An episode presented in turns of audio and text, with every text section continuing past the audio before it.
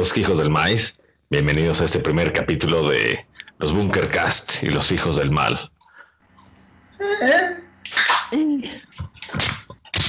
Eh, mandarle los buenos días a Timbuktu, Mali, están Acá Dos- mismo. 2.09 de la mañana. No, no escuchando este podcast. Buenos ¿Alguna días, vez- Beijing. Muy bien. Muy bien, muy bien. Eh, buenos días, Japón también.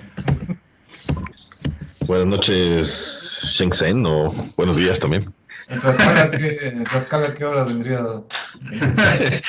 No, pues, es la misma hora.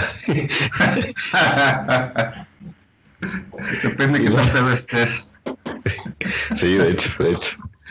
Pues bueno, queridos hijos del maíz, estamos aquí reunidos en este primer programa en el que estaremos platicando de temas di- distintos. En este caso vamos a hablar pues de música, más no es un tema limitativo de, de estos Bunkercast. Y pues bueno, eh, les presento aquí al, al, al team Bunker. Eh, empezamos con, con Pucho, Días. nuestro buen amigo Fraguish y su servilleta el Smells.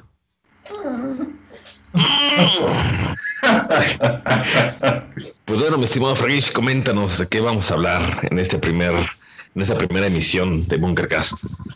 Eh, pues mira, el día de hoy vamos a platicar acerca de lo que fue el año 1991 para la música, eh, más especial para lo que es el rock, lo que fue el rock. Un año que de hecho estamos celebrando 30 años de eso, 30 años que salieron unos discos que marcaron época para muchos de nosotros. Eh, no quiero adelantar qué discos, ¿verdad? Pero creo que estamos ante un año que fue de los más productivos en la historia del rock, si no es que el más productivo. Es, es un año que albergó muchos géneros, hard rock, eh, pop rock, eh, fue la, la explosión final del grunge y pues la verdad es que un año para mí irrepetible en la historia. Ojalá pudiéramos hablar de un 2021, un 2022 con una calidad de grabaciones y de discos así, pero lo veo muy lejano, si no es que imposible. Definitivamente, este Pucho, ¿tú qué opinas? Bien, bien, pues yo tengo tres, tres discos para presentar como tres de los mayores exponentes de los discos lanzados en el 91. Eh, que en realidad eh, uno es pop, otro es rock y otro es rock. Y mención especial tenemos por ahí grunge, grunge, ¿no? Por supuesto. Ah, muy bien. excelente. Excelente. ¿Tú, Esmeralda, qué opinas de ese año? Pues coincido mucho con lo que acabas de, de mencionar. Yo creo que a partir de, hay un periodo muy específico eh, a mi gusto que viene siendo a partir del, del 91 y va finalizando 94. Quizá hay todavía algunos buenos discos eh, emitidos en el 95, pero vaya, eh, definitivamente lo que es ese periodo 91-94, eh, vaya, yo creo que ha sido la, la época de la mejor exponencia, por llamarlo de alguna manera, en cuanto a, a música que ahorita ya se volvieron legendarios, ¿no? Canciones que se volvieron himnos. Y bueno, serán canciones o discos que iremos revisando ahorita con, con nuestros top 3 o no, algunos de los tres discos que también nos han gustado mucho de esa época, ¿no? Exactamente. Sí, no, de- definitivamente creo que si bien hubo buenos años después de eso, cada vez fue a menos, ¿no? Cada, cada vez fue a menos. Todavía 92 creo que fue un gran año, pero cada vez eran, eran más las joyitas por descubrir que las que había en un principio, ¿no? Que parecía que salían a borbotones, a chorros. Sí, Bueno. definitivamente. Es que en el 91 salen estos discos, pero no quiere decir que, eh, que no vuelven a, a- a- Estos mismos grupos vuelven a sacar discos durante los 90 y hasta principios de los, del 2000, ¿no? Entonces es un año en el que salen ciertos discos icónicos, pero no quiere decir que solamente en ese año se produjo música que, eh, que fue lo mejor del- del- de los 90, sino que fueron fue un año especialmente prolífico para ciertos discos, ¿no? Icónicos, ¿no? Como el Nevermind, el Black Album, eh, el Dangerous y otros de los que van vamos a hablar. Es correcto, es correcto. Pues ya que estamos en eso, Pucho, de una vez, ya, ya, ya andas spoileando tus discos, cuéntanos cuál, no, no, no necesariamente en un orden de preferencia, pero ¿cuál es uno de los discos que escogiste? Eh, yo sí eh, lo pondría por orden de preferencia, pondría como el último, el de Michael Jackson, el Dangerous, porque creo que fue un poco eh, sobreestimado en el sentido de que fue muy comercial, Pepsi y todo, toda la industria que traía encima fue lo que lo hicieron hacer, un, ser como un disco tan llamativo como, como apareció, pero no necesariamente musicalmente hablando, ¿no? Eh, de hecho, solamente rescato del disco Black or White como un icono de la, del pop de los 90 y el Giving to Me eh, con Slash en la, guitarra eh, bastante fuerte. ¿no? el resto del disco en realidad no es de mi mayor gusto, pero lo menciono porque fue un disco importante en esa No sé si, no sé si de los discos que vamos a hablar eh, en número de ventas, pero pues fue sin duda uno de los más comerciales, entonces tal vez sería muy probable que fuera uno de los discos más vendidos de ese, de ese año. Eh, comentaba eh, que a mi parecer los mejores discos de Michael Jackson fueron los anteriores y, el Dangerous realmente fue el, inicio del final. Los siguientes discos creo que ni siquiera tiene nada interesante que aportar, excepto el, el Dangerous todavía tiene, tiene material, pero el de Bad y Thriller fueron realmente la esencia de Michael Jackson. Fíjate que Slash participa en dos canciones del Dangerous. No solamente en una, en la de Giving to Me, que pues, ahí sí hasta en el mismo video sale, pero también hace el intro de la canción de Black or White. Claro, claro. No sé, ¿Te acuerdas que... Ajá, exactamente, en el video cuando salía Macaulay Culkin, Correcto. Eh, que ponía su. se echaba sus guitarrazos en su cuarto hasta que llegaba el papá y lo cagoteaba y todo. Ese era Slash, el que se aventaba ahí e-, ese intro. Yo pensé que la parte de, la guitarra después de la canción, no solamente el intro, también era de Slash, pero me di cuenta que no, es otro guitarrista que, que se la aventó. Buen dato, ¿eh? Creo que es nada más ya un riff, ¿no? Ya de, y por ahí aparece, creo que en la, es, es uh, Michael Jordan el que aparecía, o por lo menos aparecía en el video, no sé si es el que está en la... No, ese es dentro... La parte de rap. No, no, no, la parte de rap en el video la, la hacía en broma el eh, Macaulay Culkin, desde su... Ah, desde una acera como de Nueva York o de Brooklyn, algo así. Oh, cuando salió Michael Jordan fue cuando grabaron el, el video de la canción de Jam del mm, mismo disco. Jam, Jam, claro, por supuesto. Sí, perfecto.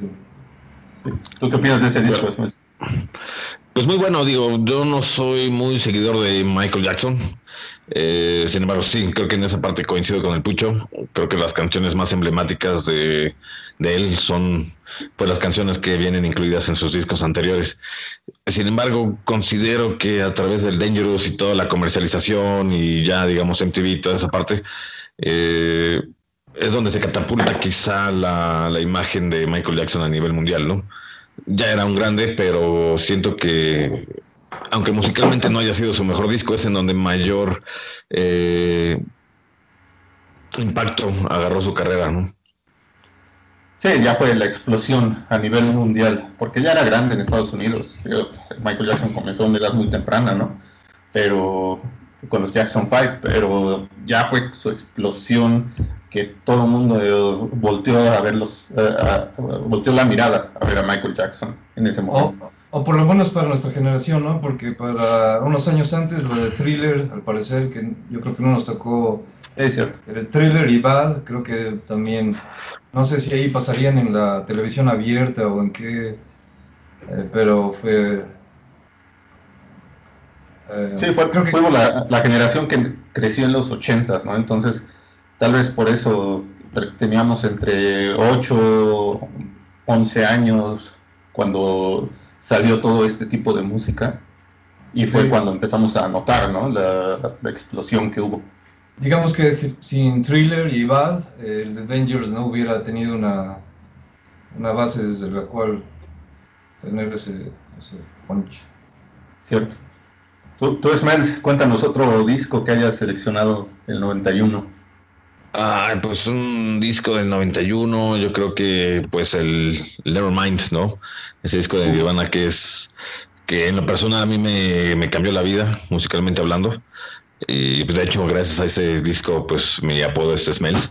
Entonces ya llevo, ¿qué? 30, 30 años con ese apodito, Hijos del Mal. Y, pues no, pues qué decir de ese disco, vino a revolucionar pues lo que era la música, el glam y toda esa parte y nos, nos mostró pues otra escena, eh, otro tipo de cosas que se podían crear en una banda de, de, de, rock, ¿no? Entonces para mí definitivamente es un disco, un disco que pues todo el mundo conoce a nivel mundial, las nuevas generaciones inclusive lo conocen.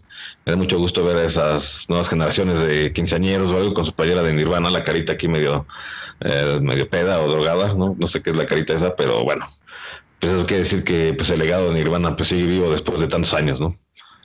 Claro. Eh, yo te quiero preguntar algo, Ismael.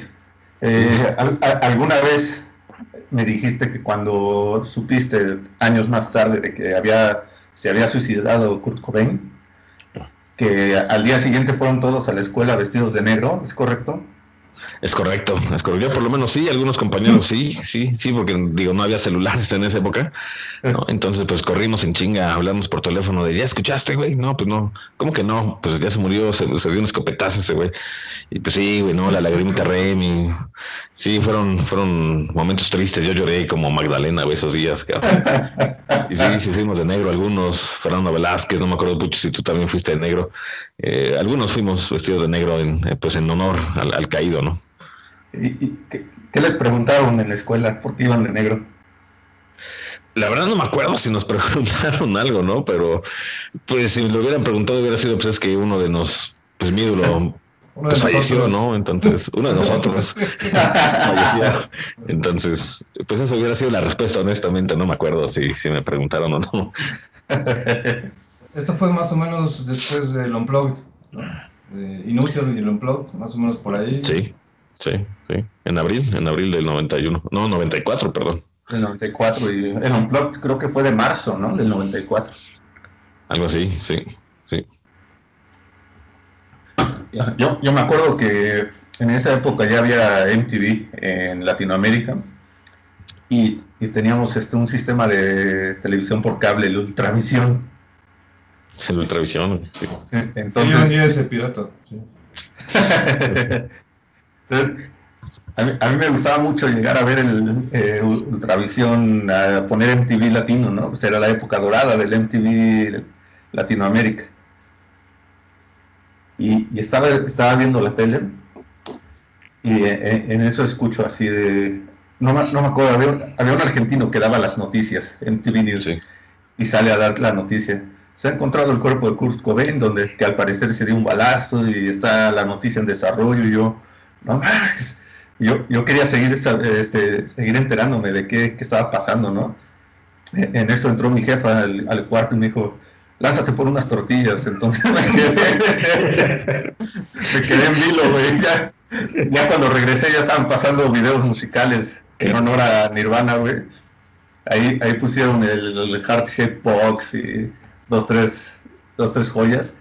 Pero sí, me acuerdo eh, eh, eh, creo que es la ida a las tortillas más icónica que alguna vez tuve, güey. Porque iba, estaba en la fila, güey, pensando, no mames, se, mató. Nunca olvidarás esa ida por las tortillas, güey. Seguro no. Pero bueno, regresando al tema, sí, creo que el, el Nevermind fue un discazazazo. Discazazazo que definitivamente pues puso la, escena grunge este, al tiro, ¿no? todo lo que eran las bandas de Seattle las explotó. Eh, Totalmente de acuerdo.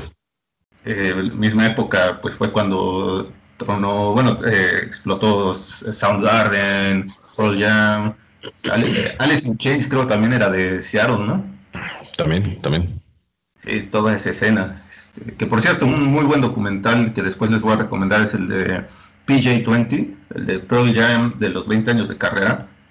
Está muy, muy, muy chingón. Hablan mucho de esa escena grunge y de cómo la, la, los medios querían enfrentar a Nirvana con Pearl Jam, pero al final, pues eran, no, no exactamente lo mismo, pero tenían a los mismos fans, ¿no? Sí, claro. Así que, eh, eh, en esencia, el grunge, eh, los grupos de grunge no eran competitivos, ¿no? No, no competían en, por, los, por los reflectores, creo, ¿no? Creo que es una, una, de las características del grunge, ¿no? Que no, es, no está enfocado al, éxito comercial. Es correcto, así es. ¿Qué, qué canción es la que más les gusta de ese disco? Uy, es que tiene varias. En ese disco está la de. Escuchar. Perdón, sí. En ese disco está la de Poli. Eh, sí, viene Poli también. Es verdad, correcto. Hay varias buenísimas. Desde la primera canción todo el disco, ¿no? Sí, Cómo llevar, buenísima, sí. Eh, In Bloom. In Bloom, Lidium. Sí, es cierto, Lidium también está en esa. Launch Act, Train You, hay buenísimas rolas ahí, güey.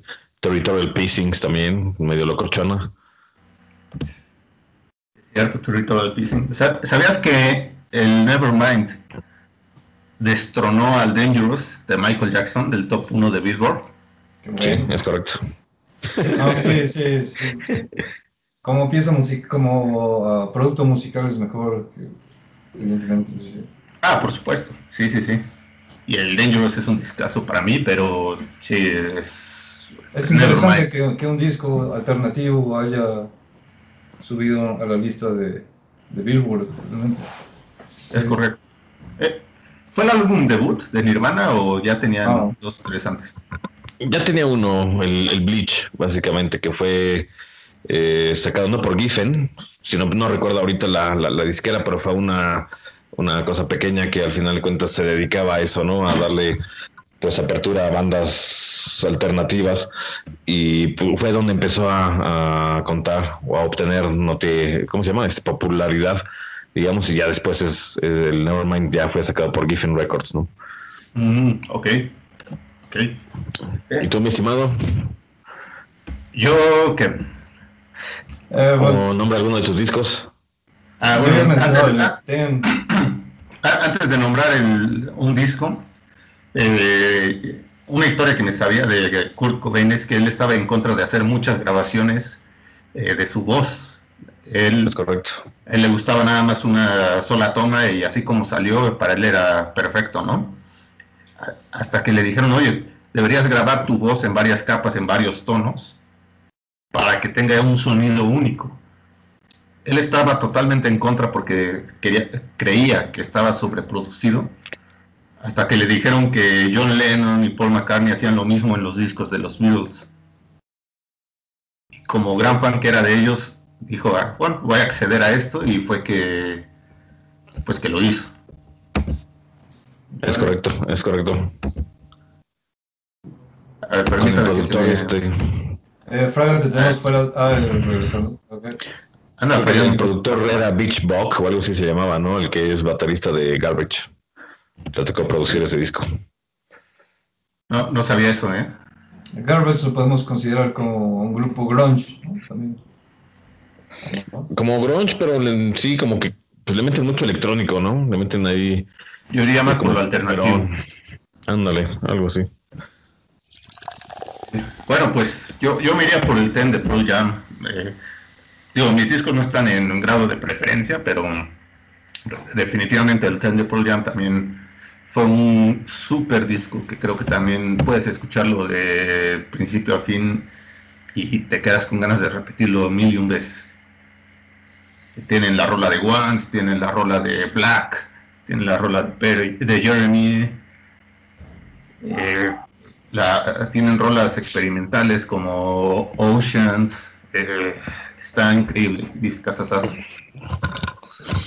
Totalmente de acuerdo de acuerdo con, si se asevera que es el mejor disco, que bueno, que después de ahí los discos de Pearl Jam, eh, independientemente de qué tan buenos fueron, eh, fue el mejor, probablemente tanto ese y el siguiente, que sale un, un, un borrego en una reja. Sí, el Versus. Ah.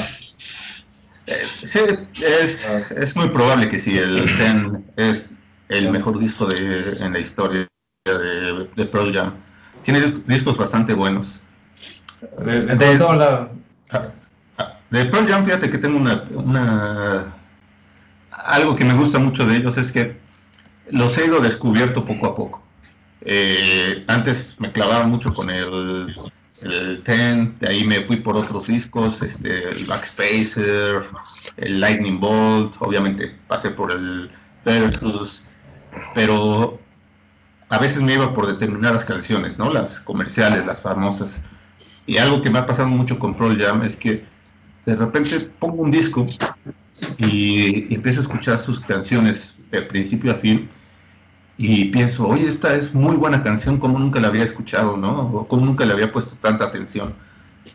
Y yendo hacia atrás, creo que eh, esa banda tiene muy buenas canciones, solo que no son tan, tan comerciales tal vez. Hace mucha experimentación, hay bastante experimentación. Hay una rola que se llama Art. Eh, hay, varias rolas que, que son experimentales. Ah, fíjate que esa no la conozco, ¿eh? Luego toman varios uh, covers de los 60, ¿no? rolas sesenteras. Uh, y después, eh, bueno, Eddie Vedder toma el sonido este de, del ukulele, ¿no? Que es, es más... Uh, ah, sí. hawaiano. Hawaiano, pero también se ven sus letras más existenciales, ¿no? y dejando un poco el rock. Sí, sí, sí, sí, así es. ¿Tú qué opinas, Esmel? Es un buen disco, yo creo que es de mis favoritos. Digo, han ido también como cualquier otra de esas bandas madurando su, su música, ¿no? En algunos momentos, en la mayoría dejan un poquito la agresividad y van madurando, van, van buscando otro tipo de sonido sin dejar de ser pero para mí definitivamente agarra o atrapa el sonido característico del grunge con letras muy muy profundas, muy interesantes, ¿no? Y bueno, que decir de la calidad musical tanto de, de vaya de toda la banda, ¿no? Baterista, guitarristas, etcétera. Para mí es mi, podría ser mi, mi disco favorito de Pearl Jam. Bien, bien, bien. vamos, 22 minutos eh, y todavía no esto se mencionan todos los discos del, del 91, ¿no? Los, los tienes, Pucho? Eh, bueno, Fraga, eh, tiene, eh, me gustaría que comentara sobre The Roxette, que, es el poco conocido para mí. No, bueno. mencionas que es, uno, es el de Roxette, fue uno de los discos del 91, ¿no? Así es, sí, sí, sí, Joyride. Eh, en primera, ¿cómo lo clasificarías? Eh, ya hablamos de rock, pop, grunge. Eh, lo clasificaría como pop con una influencia muy rockera. Porque te puedes encontrar canciones baladas, muy este, muy tranquilitas, así como Spending My Time o algo como Watercolors in the Rain, pero después escuchas una rolita como Hot Blooded que está llena de guitarrazos. Entonces, sí es definitivamente una mezcla pop rock, eh, una banda sueca que a mi parecer es bastante, bastante buena. Sí, totalmente de acuerdo. ¿Es eso? ¿Ese disco en el que viene? ¿O no es? ¿Qué es la... Sí, exactamente, que dice Hello, you fool, I love you. Come on, you're right. Sí, es esa mera. Pues Mel, ¿eres fan de, yo, de Roxette? Me está repasando sus notas. Estoy repasando la nota aquí, fíjate, pero sí, Roxette es una de mis bandas pop, pues, favoritas, ¿no? Que en paz descanse este, la, la vocalista. Se me hace una de las mejores voces que, que tuvo en los noventas, ¿no? Ahí, digo, a lo mejor la de, de, Cranberries también, que en paz descanse, también eran voces, pues, muy bonitas, ¿no? Sí, definitivamente de, de Roxette, sí, sí, discazo ese, ¿eh? Y bueno, de ese disco, ¿tú cuál sería la que más te gusta? ¿Joe Ride o cuál? Yo creo que sí, la de Joyride. Estaba confundiendo la de How Do You, How Do You Do, pero esa viene en el de Tourism o algo así, güey. Entonces, no. Así es. Es otro disco. Eh, yo creo que esa, güey, la de Joyride. ¿Lo El clasificarías como pop rock? Sí, definitivamente. Más pop que rock. Ahora sí que un pop rock, ¿no? Y no al revés, sí. Cierto, cierto. Pero que también viene a catapultar, ¿no? Bueno, creo que antes venía ya la canción de The Look, ¿no? En otro disco. Eh, sí, exactamente. Vino el, el disco de The Look Sharp, creo que en el 88. Que era una portada de un periódico. Ándale, exactamente. Y luego viene este, que viene a, ahora sí que a, pues no a fortalecer, porque ya venían con una imagen bastante fuerte, pero viene a, pues a decir, pues Roxette sigue aquí, como una banda que está haciendo pop, ¿no? Pero viene haciendo, causando olas, y pues nos duró mucho tiempo, ¿no? Quizá ya después se fue un poquito más a la baja, pero bueno, son unos discos muy buenos. El de Joe Wright inclu- in- incluido. Sí, definitivamente. Definitivamente. ¿Qué otro disco tienen por ahí, ahí de que puedan compartir con los podescuchas? A ver, Pucho, zorrájate uno. Ah, tenemos el Black Album, eh. Black Album de Metallica, eh, que viene a ser el disco en el que se le criticaría como el disco en el que se venden al, al rock pop. Bueno, no, al, no, no un rock pop, a, una, a un sonido que ya no es ah, heavy metal. Dejan de lado el trash, ¿no? Ok, que es eh, lo que Smells argumentaría como ah, que es Megadeth quien se queda realmente como el estandarte del, del speed metal o del thrash metal y, y Metallica se va más por un, un rumbo más comercial, sin embargo también hace el, favor a la música de expandir el alcance de lo que es el, eh, tal vez no heavy metal, pero tal vez el metal o rock, el heavy rock, ¿no? Es uh, tal vez uno de los primeros, el primer disco que le llegó a mucha gente como, como heavy metal, ¿no? Con el que se inician. Y la historia, la, historia eh, que muchos conocen también es eh, por qué se debe el Black Album, ¿no? Eh, podríamos decir que un año antes creo que fue cuando Monty Crue saca su álbum de Dr. Feelgood y en una de las entrevistas que hace Lars Ulrich wow, nosotros queremos sonar como esa pinche banda, ¿no? Dicen, pues ¿quién fue su productor? Pues el infame, ¿no? Bob Rock. Pues se ponen en contacto con ese güey y entonces pues ya, ese güey se encarga. Fue el inicio de Bob Rock, ya digamos, eh, se le conocía como el quinto elemento de Metallica durante pues más de una década básicamente que se puso a grabar sus discos. Y él es el, el, el causante básicamente de darle ese giro musical eh, totalmente radical a, a, Metallica, ¿no? Y pues desde que se corta, bueno, no, creo que en ese disco todavía salen con el, con el cabello corto, ya sí. hasta el, Load, que en donde ya parecen putarracos, ¿no? Pero eh, ese es el disco en donde hacen canciones ya muy radio friendly, que es como se le llama, ¿no? Era de las cosas que, que el Bob Rock les, les zorrajaba en la cara. Si quieren llegar a más eh, masas, a la masa, pues tienen que hacer canciones que las, las eh, radiodifusoras... No, que las radiodifusoras estén dispuestas a, a transmitir, ¿no? Y pues fue, entonces ya no solo tan largos, ya son los más cortos, etcétera, etcétera. Pues bueno, como resultado nos da el Black Album, que en sí en lo personal no se me hace tan malo, pero vaya, sí, para mí es el parteaguas de la era de, de Metallica antes y pues no podría decir Basofia, no me atrevería a decir Basofia, pero a una música de Metallica que ya no me atrapó como los primeros discos, ¿no? Pero estás de acuerdo que Lars Ulrich sigue siendo este es uno de es un pelmazo, güey. es un pelmazo ese güey, ni me la Ese ser otro tema. Ese ser otro tema, queridos este, hijos del maíz. sí, estaría bueno una sección de. ¿Tú qué opinas de Lars Ulrich y por qué piensas que es un pendejo igual que nosotros?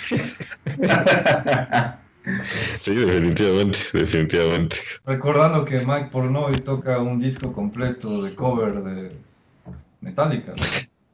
El, sí, sí, sí, sí. El Kill Them All, el otro. El Master Puppets. Master Puppets. Imagínate qué, qué triste hubiera sido que hubieran cobereado el, el Black Album, ¿no? O el Fuel, o algo así. No, no. no el Reload o el Load, pues no. ¿Qué, que después de esa época salió el Garage Inc.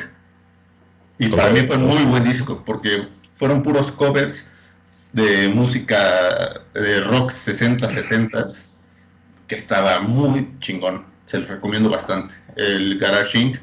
Véanlo como un como tributo, no lo vean como que es algo de Metallica original, simplemente un tributo a todas las bandas que los influenciaron, está muy chingón. A Smash, le gusta mucho ese, ese, disco. ¿Qué otro disco podemos nombrar, mi estimado Fergus? Eh, bueno, yo, yo me iría por el Use Illusion 1 de ah, Guns N' Roses. Eh, definitivamente. Discaso, discaso que, eh, como ya te lo había comentado antes, este, está muy sobrevalorada la rola de November Rain, en mi opinión es muy buena, pero ese disco para mí sería perfecto si quitaras November Rain y pones Strange, sería uh,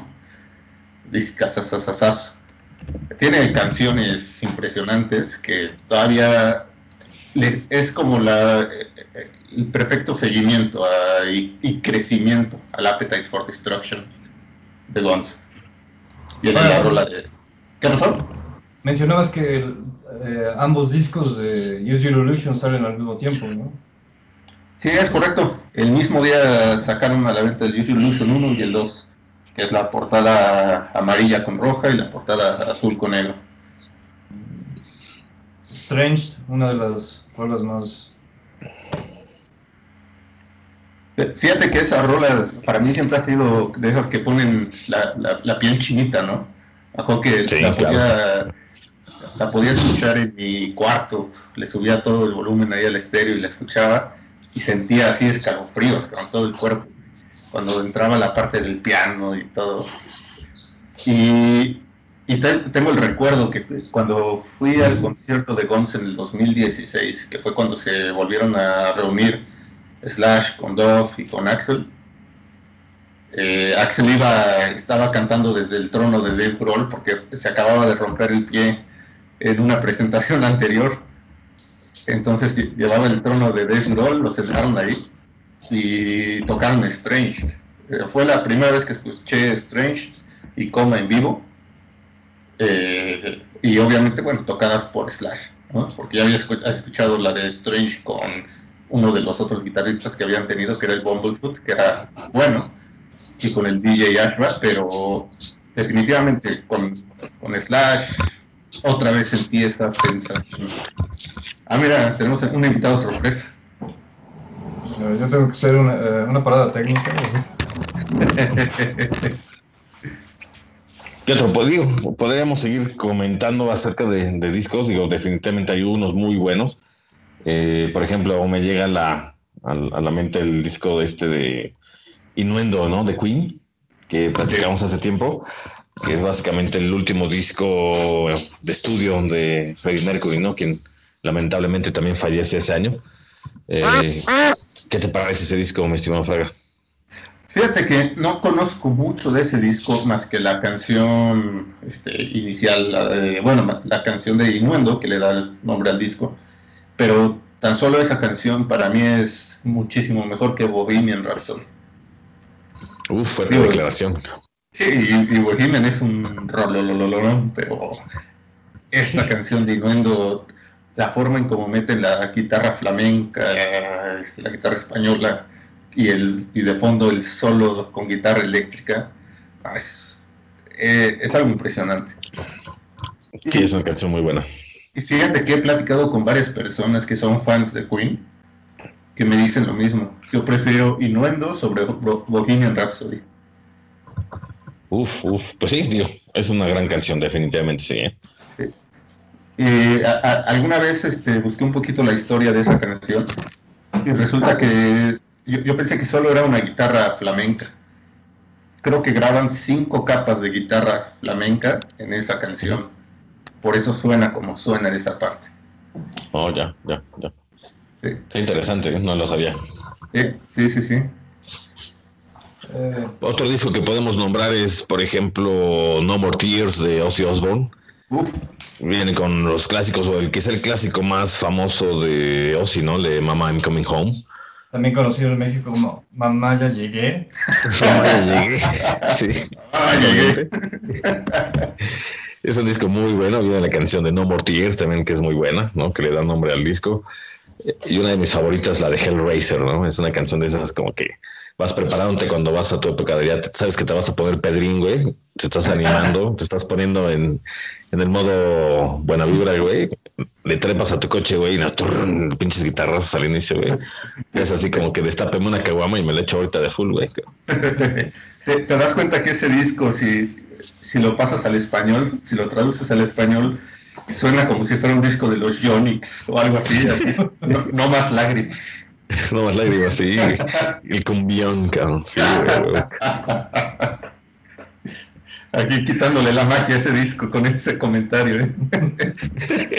No, definitivamente es un discazo, es un discazo. Eh, muy importante en la carrera de, de, de Ozzy Osbourne como solista. Platicábamos de que pues Zach hace su aparición ahí de repente, ¿no? Digo, era el guitarrista en ese entonces. Y pues bueno, le, le, le, inyecta ahí también un sabor a ese disco, güey, que difícilmente otro guitarrista en ese momento se lo pudo haber incluido, ¿eh? Es correcto. ¿Sabías que Lemmy de Motorhead participó escri coescribiendo cuatro canciones? Sí, sí, es correcto. Bueno, ese Lemmy tenía mucho que ofrecer, descanse, descanse en paz. eh, Que Dios lo tenga en su gloria. Se está tirando unos, unos whiskoles. Un Jack Daniels por ahí, cabrón. Sí. Ha de estar empedándose al bajo, güey, ese güey como si nada. Sí, como si nada, güey. ¿Qué otro, qué otro disco tenemos para, para mencionar? Eh, como mención especial tenemos el de Tom Petty. Pero espera, espera, antes de la mención especial, este, Pucho, perdón que te interrumpa, pero quisiera hacer una pausa para darle entrada a la nueva sección muy aclamada, creo yo, la sección de Me caga con, y, y en este momento pues le toca al buen Smells. Smells, cuéntanos qué te caga el día de hoy. Pues hay muchas cosas que me repurgan la madre, ¿no? Pero eh, yo creo que una de las que son muy constantes en el día a día es que la pinche gente no prenda sus, sus direccionales cuando dan vuelta, cabrón. Vas hecho la madre, de repente se te cierran, yo sé, tantita madre, pendejo, pon tu direccional para que me frene, ¿no? Esos güeyes creen que traes su bolita mágica aquí, güey, este, y vas a adivinar qué chingada madre están haciendo, ¿no? Eso es lo que me caga, güey, que la gente no tenga esa conciencia vial. Para eso están, no te cuestan poner las direccionales, no te cuesta nada, ¿no? Entonces. yo, yo pensé que sí costaba, güey, por eso no las usaban. no, creo que no te cuesta nada. Tengan tatita madre, por favor. No, eso sí me... Sí, se gasta el foquito, pero créeme que mis años de, de, experiencia al volante, que ya son más de 20, nunca se me ha fundido el foco de la direccional. Nunca, cabrón. Más fácil que se te funda el, el freno o una madre así, o el faro delantero, que la direccional, cabrón. Sí, exactamente. Entonces, que vas y de repente se te cierran o van hechos la madre y de repente se te frenan y se dan la vuelta. Entonces, ¿qué, qué, qué, qué pedo, no? Eso yo creo que es el tema que, que me caga así del día de hoy, cabrón. ¿Qué, ¿Qué, les dirías a esas personas que si las tuvieras enfrente, en este momento? Este, yo me bajaría, güey, este, les pegaría en el pinche cofre, güey. Y le diría, sí sabes que traes direccionales, ¿no, hijo de tu puta madre, güey? Sí les diría yo, güey. Sí sabes, ¿no? O, o, o, estás aprendiendo a manejar, es lo primero que te enseñan, güey. En esa escuela de manejo muy afamada en Puebla, güey, latinoamericana, ¿no? Se llama, güey. Lo primero que te dicen, güey, si vas a dar vuelta, activa tu direccional. Aquí está la puta palanquita, la haces para arriba y para abajo, para arriba y para abajo. A ver, hazle para arriba y para abajo. ¿Sí? Es lo primero que te enseñan, así que hace casi como a sacar el clutch y acelerar direccional para arriba y para abajo, izquierda, derecha. Parece que todo el mundo pasó esa clase, como diría una maestra, ¿no? De noche en avión y durmiendo, cabrón. Yo creo que el 90% o más de la gente que maneja no saben ni qué chingada madre traen ahí, güey. Sí, es lo totalmente que de acuerdo. Muy bien, les diría? muy bien, muy bien. Pues, muchas gracias. Esperemos eh, esperemos no, no tengas que hacer eso de pegarles en la capota del auto, en el cofre, güey, pero si es así, asegúrate de sacar video para que todos lo veamos. ¿no? lo haré, lo tomaré en cuenta, Fergus. Por una mejor, por una mejor cultura vial. Lord Capote. Exactamente. Lord Capote. La ley de direccionales. Totalmente de acuerdo, cabrón. Uf, ya ni me hagan pensar en eso que me emputa, cabrón. Muy bien, pues regresamos a la programación habitual.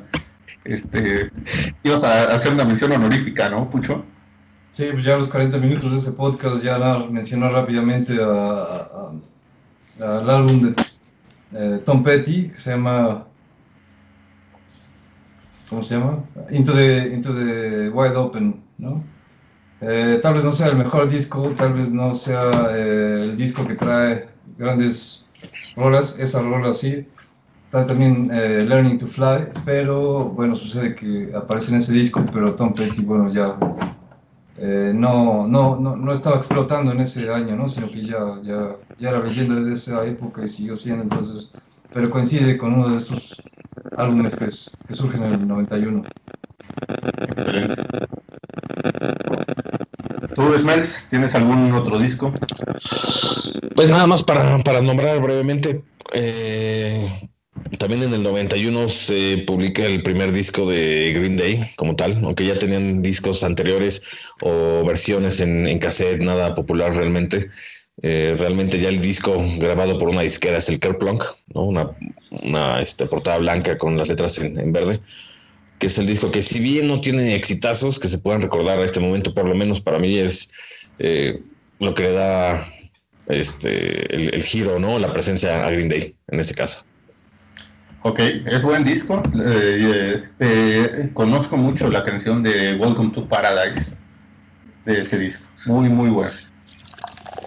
Y, Green Day también es una banda, creo, infravalorada, que también tienen muy buenos discos que podemos ah, platicar después de su discografía y son excelentes. Totalmente de acuerdo. Mi mención honorífica sería el Blood Sugar Sex Magic de los Red Hot Chili Peppers. Porque, pues, fue un disco que los catapultó a, a la fama este, a nivel internacional. Pero fuera de eso, pues vienen de las mejores canciones y composiciones que, escuchamos, ¿no? La canción de Under the Bridge es un, una canción que la letra era tan poderosa que no, no, sé si saben de esta historia, pero en realidad esa, esa canción, esa, esa letra era un poema que había escrito este, durante una época depresiva este, el Anthony Kiddis. Y entonces el productor entró a la casa donde estaban viviendo los Red Hot Chili Peppers y le dijo, a ver, déjame ver tus notas de poemas y todo. Vio ese y le dijo, oye, esto hay que hacerle una canción. Y el Anthony Kiddis dijo, no, estás, estás idiota, es un poema que escribí todo melancólico y no. Dijo, no, sí. Y entonces le habló al, al guitarrista, al John Frusciante, y le dijo, ven, quiero que este cuate te recite el, su poema y le, le busques una, una, tonadita. Y se lo recitó y empezó a escribir la canción en guitarra. Al, algo totalmente inusual, porque normalmente primero viene la parte del ritmo, viene la parte de la guitarra, y finalmente vienen las letras, se escribe la letra, de acuerdo a lo que está expresando la música, ¿no? Pero en este caso fue un proceso completamente al revés. Mira, interesante dato, cabrón. No me la sabía esa, ¿eh? Sí, sí, sí. sí. Así hace eh, OSI, OSI, Office of Strategic Influence. Influence, ajá. Es también comienzan con la letra y sobre ello escriben sobre, construyen sobre la letra. Órale, interesante. Interesante. Y pues, bueno, muchachos, digo, Ahora sí que es un tema que, como lo han visto, pues eh, podemos seguir plática y plática y plática así con unas chelas y, y, todo, pero bueno, el tiempo, el tiempo se nos acaba, entonces me gustaría que pasáramos pues a lo que es la conclusión, eh, tanto de los discos que platicamos ahorita o algún otro comentario que tengan sobre lo que eh, fue esta música eh, que nació en este, en este año 1991. ¿Qué opinarías, este Pucho? Uh, uno, tal vez ya solo un breve comentario sobre el, el, álbum de Black Sabbath que se llamó. Uh, ¿Cómo se llamó? del álbum de Black Sabbath del 91. Eh, Bueno, eh, el, el Fraga lo comentó que lo- los... No, estamos hablando de Ozzy Osbourne, ¿no? Oh, ok, no lo tocó como parte de Black Sabbath. Oh, ok, no lo sabía. No, no, no, Bueno, no, ya, precisamente, precisamente por eso era mi comentario, por la ignorancia acerca de Black Sabbath y Ozzy Osbourne en esa, ese tiempo. Creo que no sé cuántos años teníamos, pero a mí me parecía una música difícil de digerir, un poco oscura, y por lo tanto no tengo tanto entendimiento de, de, ese- de esos discos. ¿no? Entonces, eh, tal vez ah, ajá, hablamos de, de ciertos discos y hay, habrá otros que, de los cuales hablar en el futuro. es correcto, es correcto, Pucho. Muchas gracias, mi estimado Fargish.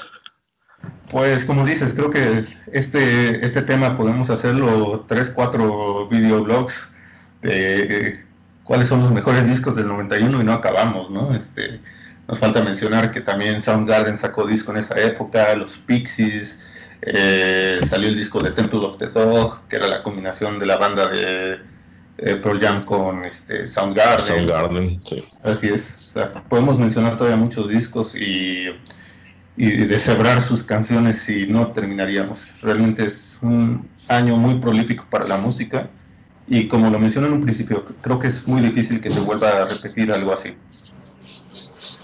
Lamentablemente creo que tienen la razón. Digo, llevamos ya 30 años de, de ese excelente año y pues no he visto eh, o no he escuchado, ¿no? Que de repente hay un boom eh, de revolución musical o que haya tanta buena música derivada en un año, ¿no?